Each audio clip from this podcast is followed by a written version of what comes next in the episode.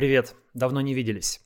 Трагедия в Белгородской области, где на учебном полигоне погибли по разным данным от 15 до 32 мобилизованных, по которым открыли стрельбу контрактники, стала новой иллюстрацией чудовищного характера российской мобилизации. В этом видео поговорим о причинах и предпосылках этого страшного инцидента и увидим, как власть лжет о мобилизации.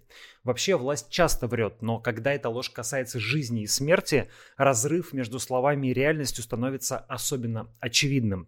Именно это сейчас происходит в России, и у этого будут серьезные последствия. Меня зовут Дмитрий Колезев, и на этом канале каждый день по будням выходят обзоры и разборы важных новостей, а также исторические ролики и стримы.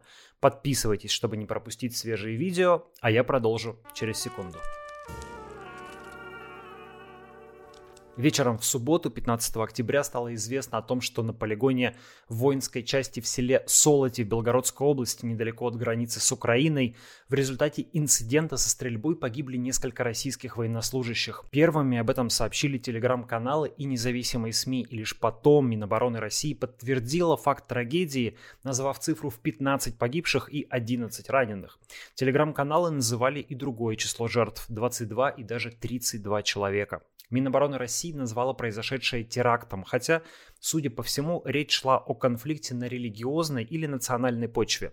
Двое или трое военнослужащих из стран СНГ, предположительно из Таджикистана, открыли беспорядочный огонь по стоящим на плацу сослуживцам россиянам. По некоторым данным, они использовали для этого стационарный пулемет, из которого велась учебная стрельба по мишеням. Ответным огнем двое стрелявших были убиты, а один, как сообщают неофициальные источники, смог сбежать и скрыться. Что же случилось? Как рассказал источник телеграм-канала Астра, трагедия произошла из-за конфликта, который сложился у военнослужащих мусульман с командиром подполковником Лапиным. Дальше цитаты из телеграм-канала Астра, который ссылается на одного из пострадавших – оказавшихся сейчас в госпитале. Началось все с того, что некоторые наши солдаты, дагестанец, азербайджанец и один адыгейц сказали, что это не наша война. Попытались написать рапорта о том, что они не хотят больше служить. Подполковник Лапин, когда это узнал уже через командира роты, всех собрал и начал говорить, что это священная война. Все происходило утром у плаца, там, где построение происходит, гимн поют. Начался конфликт, начали толкаться, в том числе и с моей роты несколько человек.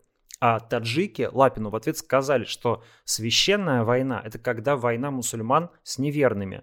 Лапин сказал, что Аллах значит трус, если он не разрешает воевать за ту страну, которой ты дал присягу. Я лично думаю, что это больше всего и задела фраза, что Аллах трус. Фраза очень многих повергла в шок из тех, кто там стоял на плацу, потому что у нас из офицерского состава есть мусульмане, и башкиры, и татары. После построения русские мусульмане продолжили конфликт. После этого все разошлись и вроде как утихомирились, а уже через полтора часа где-то в обед нас отправили всех вместе на стрельбище. И три таджика, которые на контрактной службе, они развернули свои автоматы, у них были боевые патроны и расстреляли командира нашего подполковника Лапина. Он погиб на месте и открыли беспорядочную стрельбу. На полигоне были и контрактники, и мобилизованные. Погибших, которых только я видел, 29 человек. 30 это подполковник Лапин. Это не считая двух таджиков, вместе с ними убитых 32. Раненых точно не знаю сколько. Часть на вертолетах доставили в Белгород уже, а часть вместе со мной в Валуйках сейчас. По имеющейся информации, большинство погибших мобилизованы из Брянской области. И важно, что ранее уже появлялась информация о том, что именно в этой части к мобилизованным относятся по-хамски. У них отбирают личное обмундирование, которое мужчины вынуждены были покупать на свои деньги. Кроме того, хотя брянским мужчинам обещали, что они будут охранять границу собственного региона, их стали отправлять на передовую, под Лиман – на оккупированную территорию, где идут самые жестокие бои. Об этом ранее рассказали родственницы мобилизованных, которые записали видеообращение к Владимиру Путину. Уважаемый Владимир Владимирович Путин, мы просим вас нам помочь, как с криком души, разобраться нам во всей этой несправедливой ситуации, что наших ребят кидают на передовую, неподготовленными, без военной подготовки. Данные ребята были отправлены сейчас на передовую, с ними связи сейчас нет. перед тем, как их отправить на передовую, их, им угрожали. Старшины у них отбирают все, все обмундирование, все отбирают на передовую ребят. Помогите нам, пожалуйста, вытащить ребят с этой, от, от этой ситуации. Наши ребята не подписывались на то, чтобы их кидали на передовую первой линии. Наши ребята шли защищать свою территорию, свою Брянскую область. Сегодня был звонок от моего сына, и сын мне сказал, там, «Э, мамочка, э, помоги мне, вытащите меня из этого пекла. Вот все, что мне сказал там мой там ребенок. Я очень прошу оказать нам помощь. Почему? Э, три недели его там мобилизации были только вчера, в пятницу, сегодня суббота. Почему он уже там неделю находится на оккупированной там территории? Женщины, кстати, молодцы, что не молчат. Можно, конечно, поиронизировать, что они обращаются к Путину, который абсолютно осознанно отправил их сыновей и мужей погибать в Украину. Но пусть так. Главное, что высказываются не сидят тихо, требуют чего-то от власти. До мобилизации мы удивлялись, что матери солдат молчат, но это были матери контрактников, их дети в большинстве случаев добровольно шли на войну. Теперь мужчин посылают на фронт принудительно, и женщины справедливо начинают поднимать голос. Это хорошо, это может быть фактором давления на Кремль, который будет подталкивать Путина к прекращению войны. Но для этого такие протесты должны стать массовыми и проходить не только на видео, но и на улицах записывают видеоролики и сами мобилизованные. Призванные из Курганской области мужчины пожаловались на то, что им не платят деньги, не предоставляют кредитные каникулы и не дают никаких обещанных льгот. В результате они не могут выплачивать кредиты и боятся, что скоро их семьи окажутся на улице, а детям будет нечего есть. Где администрация, обещанные ваши подъемные, где приостановки кредитов, где какие-то льготы семьям и что-то такое, что вы обещали нам. Нет ничего. Абсолютно ничего. Сейчас сидим здесь уже третью неделю. Тянем из дома, грубо говоря, деньги, хотя надо их отправлять домой. Для какой цели мы здесь сидим? Непонятно чего. Ждем безо всякой финансовой помощи от областного бюджета, обещанного. Владимир Путин обещает, что мобилизация скоро подойдет к концу.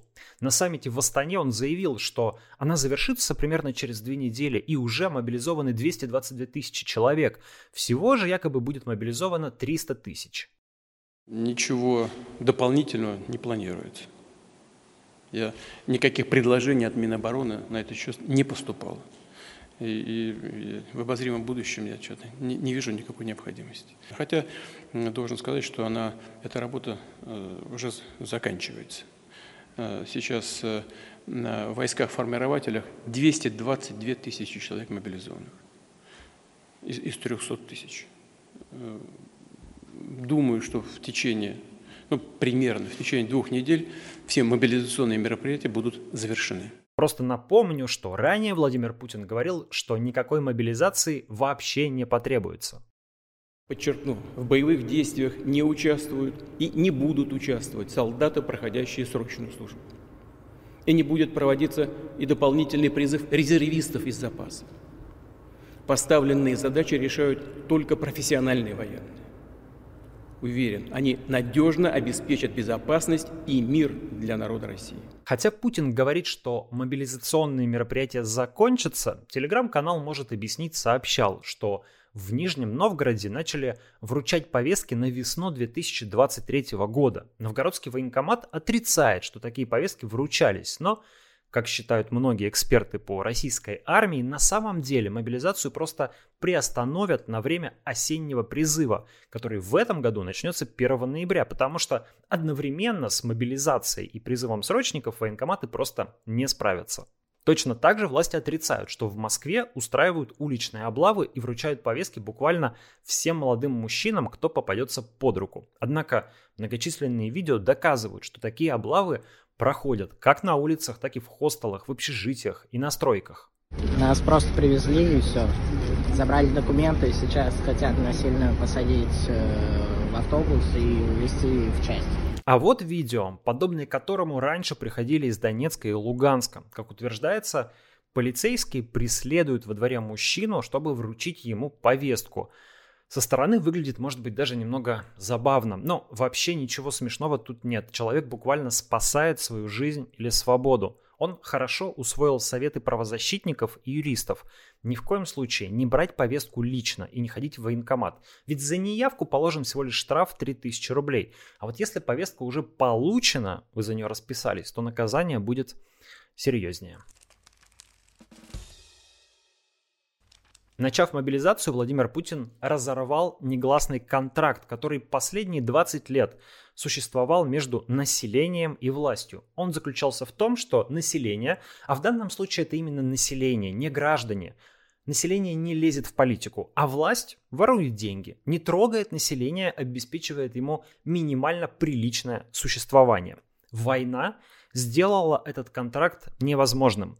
Путину понадобились жизни людей, чтобы сохранить свою личную власть. Но и население в таком случае должно превратиться в граждан и начать участвовать в политике. Это должно коснуться и тех, кого мобилизация пока лично не затронула, и тех, кто был мобилизован. Мы пока не знаем, как поведут себя мужчины, принудительно отправленные на фронт, на путинскую войну и получившие в руки оружие. Станут ли они безропотно терпеть происходящее, или через некоторое время мы столкнемся с бунтами и восстаниями мобилизованных? Мобилизация была одним из факторов, подготовивших революцию 1917 года, хотя произошло это не сразу. Сегодня Путин продолжает упорно создавать революционную ситуацию. Вместо того, чтобы умерить личные амбиции, признать неудачу, прекратить войну и пойти на мир с Украиной на приемлемых для нее условиях – Надеюсь, что расплата за это упрямство для него последует. Меня зовут Дмитрий Колезев. На этом канале каждый день по будням выходят обзоры и разборы важных новостей. Подписывайтесь, чтобы не пропустить новые видео. Делитесь ссылкой на этот ролик, а также помогайте проекту подписками на Бусти, на Патреоне, спонсорством на YouTube или разовыми донатами. Все ссылки, все реквизиты в описании этого видео. Берегите себя. Пока.